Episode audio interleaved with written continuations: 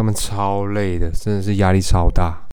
离职了啦，离了啦。看我离职，我怎么吃饭呢、嗯，那我们可以去听金鱼秀啊。Welcome to 金鱼秀。喜泪秋三小啦。好，大家好，我是雨天的鱼。我是金钱的金，你刚刚是不是在想要接什么？对 对，还没想好。还没想好。哎，就是你知道最近就我朋友啊，他刚过他的呃二十八岁生日，然后我就在想，哎，我们已经二十八了，现在已经二十八岁了，我们离是三十岁就只差两年了。压力好大。对，就是不知道大家有没有想过，就是好像以前在读大学，或者是甚至在读高中或读国中的时候，爸妈都会跟你说，等到你三十岁的时候，等到你三十岁的时候，你可能就有一栋房子，你可能就要准备结婚，或者你说不定已经有了小孩。然后我想了一下，哎，两年后，一栋房子，瓜牛吧，嗯。我觉得讲到房子啊，或者小孩啊，我觉得都还离我有一点点太远了。我现在都还在犹豫手游要不要氪金，你跟我讲房子，看到那个看新的那个新的新的资料片又出来了，那一单到底要不要直接，对不对？先给他爽一下。对啊，我对我连手游氪金都要犹豫的人，房子哇，别闹了，别闹了。真的。然后对，就是想到三十岁，到底为什么那时候大家为什么为什么会对三十岁这个东西，就是有这样的一个跟他们说，就是就觉得三十岁就好像好像有一个跟他们说。是一个人生的很大的里程碑，你应该要完成你人生中很多很多很重要的项目。人生中很多很多的项目，可是我，哦，我有我以前有一个卖保险的朋友，他跟我讲说，你在二十五岁的时候，大概会立立下一个目标，就是你可能要做到哪些事情。对，对，那我觉得这一部分我有做到，但是我要在三十岁的时候可能达到一个里程碑，我觉得 太难了。真的真的，现在真的是，我觉得根本就是跟以前那个时代是完全两回事。但是我觉得，至少就是大家有没有想过，你好，我们不要说三十岁，你是不是有在变成那个你想要成为的人？小时候我们都会觉得嘛，例如说，呃，最开始啊，在小学的时候啊，呃，可能会问你说，哎、你之后想要做什么工作啊，或者你有什么梦想啊？然后呢，再渐渐大一点之后，可能哎、你就会想要，就就有人问你，你想要成为一个什么样的人？杰森，你你有想过你想要成为一个什么样的人吗？在你成为大人之后，你想要大家去，想要大家怎么说你是一个怎么样的大人？你是说，你是说，在我懂事之后，有希望在别人眼里成为什么样的人吗？是，我觉得，在别人眼里成为什么样的人哦？我从大学不知道什么时候开始，我那个时候的想法只是，我尽可能的不要去麻烦到别人，不要让别人觉得说，啊、看到他我就要害怕，因为觉总觉得他好像又要又要麻烦我什么事情。嗯哼，对我以前的想法是这样，然后现在出了社会几年之后，我觉得只要我的薪水目前够用，然后可以好好的活下去，又有渐渐的往我要走的方向走，那我觉得就 OK。就是有在往你的梦想中前进的路上的人。对，可能可能其他人人可能其他人会觉得说，啊你这样子生活过得不好，或者是怎么样怎么样的，那我觉得我就我不管，我现在我有好好的达成我的小目标，我觉得这样就 OK 了。所以你说你大学的时候，那就算现在你就是是一个可能就是是一个很麻烦别人的人，但是你觉得你有在往你的梦想的路上前进，那都无所谓。这是讲到另外一个，讲到另外一个，我觉得我很 care 的点，因为我现在我的梦想是当配音员，但是其实有很大的一部分，你如果不去麻烦别人的话，根本没有机会。对，就是现在这个时代就是这样。我觉得就是，我觉得也不能说是麻烦啦。我觉得就是，嗯，你不晓得什么时候，可能某一天他也会有需要麻烦你的事情。但是当你需要帮助的时候，我觉得你不是永远都没有机会。现在这时代就是这样，你绝对一定要勇敢的去，就算会麻烦别人，就算会欠人家人情或什么的。对我觉得。就像，我觉得就像你一样，对，在你追梦想的路上，就真的就是勇敢去做就对了。哦，那于先生你呢？我想成为一个什么样的人哦？嗯，我觉得高中、大学的时候对我来说，嗯，可能那个环境比较单纯，所以我一直觉得我，呃。我是很享受大家注目，但是我自己又不太想承认的人。我觉得我那时候是这样想，就是一方面享受着这一切，但是又又又又在又会自己又有另外一个声音，觉得说哦，我不要这样，这样好像很虚荣或什么的。但是到了现在，就是可能对年纪也大了，然后呢，出社会一阵子之后，就觉得。可能我我的工作太无聊了，然后我就会觉得我很怀念当初那种就是受到关注的那种感觉，像或者说站在台上的感觉。对我其实曾经以为就是好像哎，我可以我有赚到一些钱，然后呢生活还过得去，然后呢能够买一些自己喜欢的东西。这样应该就差不多了，然后我就是继续努力，继续工作，然后呢有一个好的未来，这样好像就足够。但我后来发现，不，一点都不够，超担心，真的超担心，真的超担心。对，就是看说，我终于自我自我觉醒了嘛，认清自己其实就是一个爱慕虚荣的人。你听到是不是觉得很爽啊？但是，但是，其实，其实我是认同你的，嗯，因为我其实是我是非常喜欢表演这件事情的。那当当配音员的话，其实就是另类的寻找自己的舞台。真的，对，一旦我进了录音室，我坐在麦克风前面，那那边就是我表现的地方，那边就是我的舞台。虽然可能其他人透过声音不一定知道说录音的人是我，但是。对，因为就是用自己的声音表演嘛，只是用不同形式的方式去呈现表演而已。所以我也是在找一个自己的舞台。你可能是一个大正妹这样子，一个有着浑厚嗓音的大正妹这样。我觉得 不太可能。哎哎，我今天化淡妆，你看得出来吗？你那是浓妆吗？可能是浓妆。好恶心哦！哪有女生这样的？所以我觉得，其实到三十岁，你说真的，大家都会有一些刻板印象，说好像要完成什么人生里程碑。但对我来说，我觉得到最近，我更加也不是说看清吗？就是我有个想法，就觉得好像随着年纪的增长，就是我越来越清楚我自己想要成为一个什么样的人。对我越来越懂得知道自己要什么，然后。哇，每个人觉醒的时间不太一样，像你可能就觉醒的比较早，然后我到现在可能才真的下定决心，又跑来做了 podcast。有了，开始开始做了之后，我觉得至少有一个开头都是好的。对，真的，梦想的路，如果你不开始的话，它永远都是梦想啊。然后我最近就是，反正我们公司最近来了一个新人。然后我们有刚好有另外一个同事就是要离职了，然后他离职之后，他所有的工作基本上都是由我暂代，然后我就真的事情变得超级多，然后我就也蛮不爽的，因为我等于要做两个人份的工作，然后然后去，然后然后但是公司当然不可能这时候给你两人份的薪水嘛。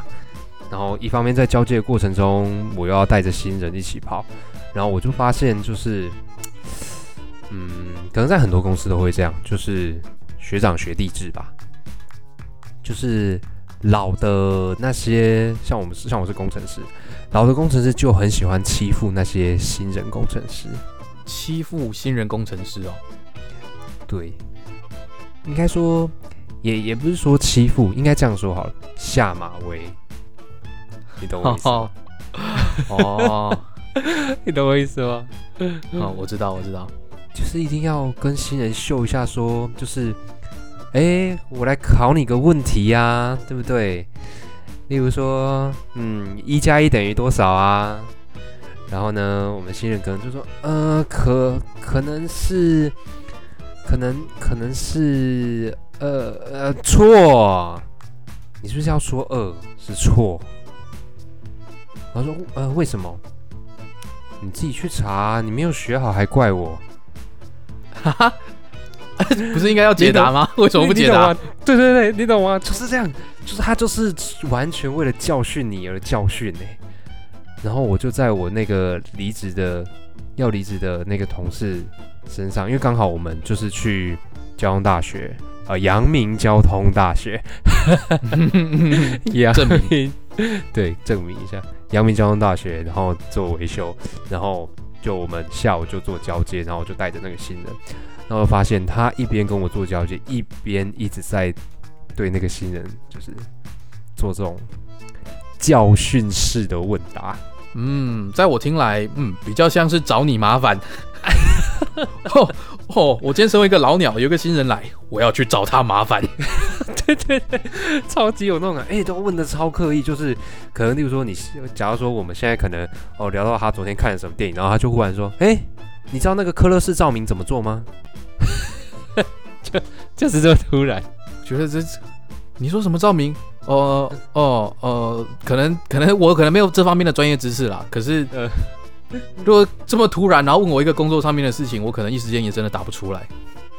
对啊，而且你要想他是新人，就是对这些一定就是本来就是应该说他不懂是正常的，哎，因为他才刚学嘛，然后你要讲的一副好像他就应该要怎么样的感觉，对，然后我就一直在想，就是因为我当初进来的时候也是被也是被这样子对待，然后我看着他，我就在想。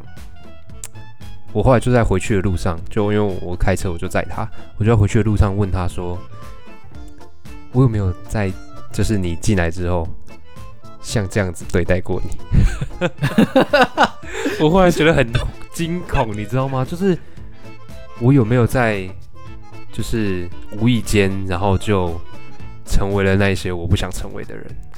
就我可能也不是刻意的，可是就就你知道，有时候环境会影响我们，然后。你就会很自然而然的就表现出来，因为当初别人都是这样对你的，所以好像这样做才是正常的。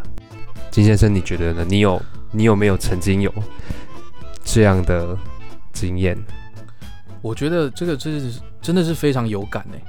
我我在现在这份工作的上一份工作，我是在做餐厅的外场。嗯嗯那我觉得这个可以，哇，这个要讲下去真的讲不完，可以独立出来做一集金先生的餐厅奇遇记。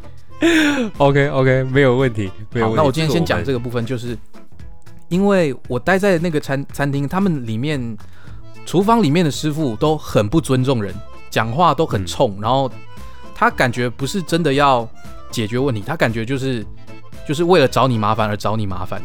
就是我我是师傅哎、啊你是外场哎、你要搞清楚这样子。对啊，就有一些我觉得互相帮忙的就算了，可是他今天就会觉得说是什么啊？干嘛？这我的问题吗？是我的问题吗？对，你就觉得说，嗯，没有，真的没有必要这样。你为什么不好好讲就好了？啊，一定要这样，好像对，而且而且我我站的我站的那个菜口的位置，就是新人就很容易到那边去。那他新人他一定不懂状况啊，那 你又何必说要对着人家这样？好像就是一定要抓出一个凶手，然后来责骂这样子。对，就是今天要是发生什么事，就好像就一定要抓抓战犯还是干嘛的。我就是真的是很很很受不了。我觉我承认我自己也有私心啊，就是可能有，如果是女生是新人来到这边的话，我可能就会照她，然后跟厨房对骂。那今天可能如果是男生的话，我就说哎没关系没关系，就是里面都这样了，对，然后就安慰他一下这样。那啊，好，我我也我如果是我，我我应该也是。所以像你刚刚讲的，对，嗯，对，像你刚刚讲的，就是我自己也有觉得，我好像在那边待久了之后，我也渐渐变得就是很没有耐性，就是开始被被里面被那个环境所影响了，我的耐耐性已经降低了，我已经哦，就会觉得说，你可不可以不要在我觉得我很累很忙的时候给我犯错？添麻烦我会觉得，你好像是在找找我麻烦，但是其实犯错这件事情谁都会，对，对，所以我我我我自己有意识到这一点。我在那边，我好像有觉得自己好像变得有点嗯情绪化嘛，还是也比较容易找人家麻烦吗？真的是很容易就是会被影响啊。对，深切有感。然后对，然后就反正我后来问他之后嘛，对，还好他给我答案是呃，到目前为止没有。然后我就、啊叹了一口气，真的。然后当然我就是反正就因为我们公司有一些问题，然后我们就就聊了一些有关这些事情。但我就就就开始想，就是我以前也会觉得，就是我爸妈一直叫我写评量啊，然后干嘛什么的对待我，我觉得我那时候超气，或者是说有一些事情，就我觉得就为什么他们要这样对我，然后就觉得超气。我之后绝对有小孩的时候，我绝对不要这样教育他。我想这个大家应该都有，嗯，有感。这 每个家里面都有很深有感有感。对，真的，你都会觉得，看我以后绝对不要像我爸妈这样。看，真的但讲真的，我觉得有一部分真的是有点难。你长大之后，你就会想到，就是你会看到很多有一些你看不到的东西，然后，然后你就会觉得有各种可能。有时候他可能就是真的属于就是为了你好，然后有时候是一些其他的原因，所以他不得不这么做。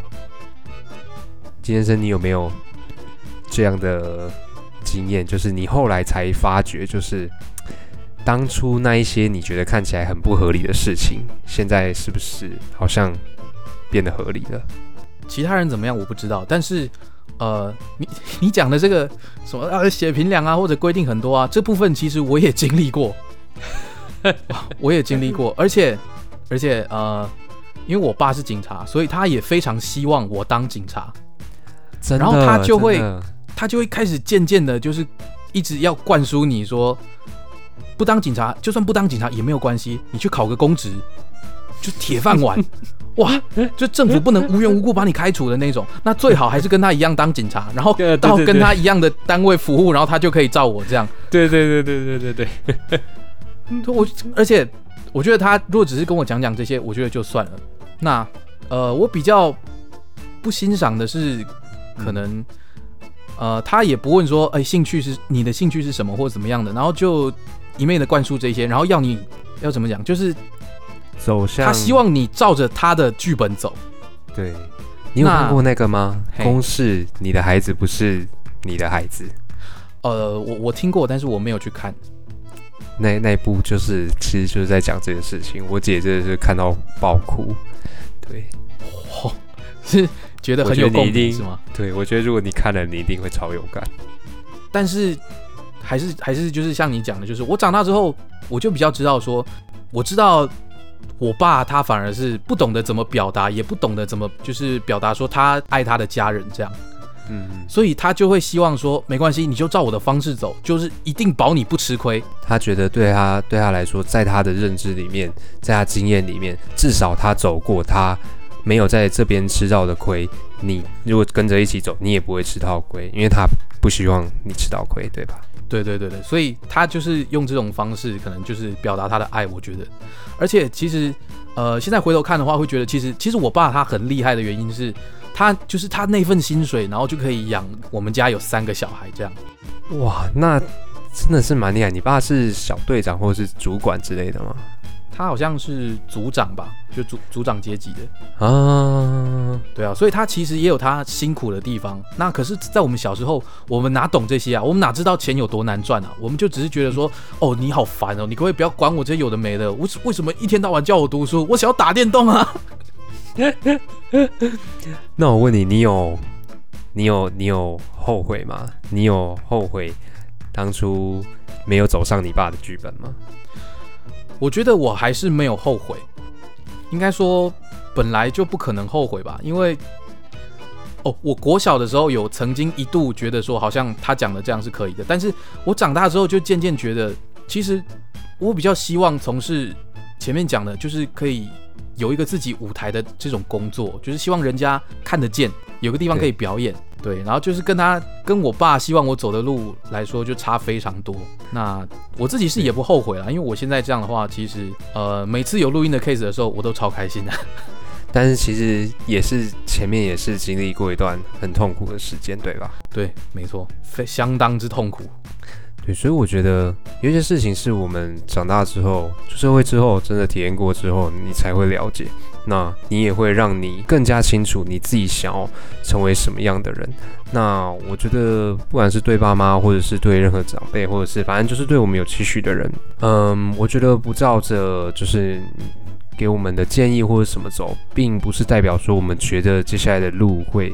比较轻松，当然你想说这些，你选的路会是很困难或者什么之类，我们都懂。但是我清楚我想要的的是什么的时候，只要我是在往这个路上前进，就算很辛苦，那肯定都是甘之如饴，因为我确信我走在我想要前往的路上。没错。好，那我们今天的节目就到这边，也希望大家未来尽快找到自己想要成为什么样的人，然后。不用害怕辛苦，义无反顾的往那个方向前进。谢谢大家。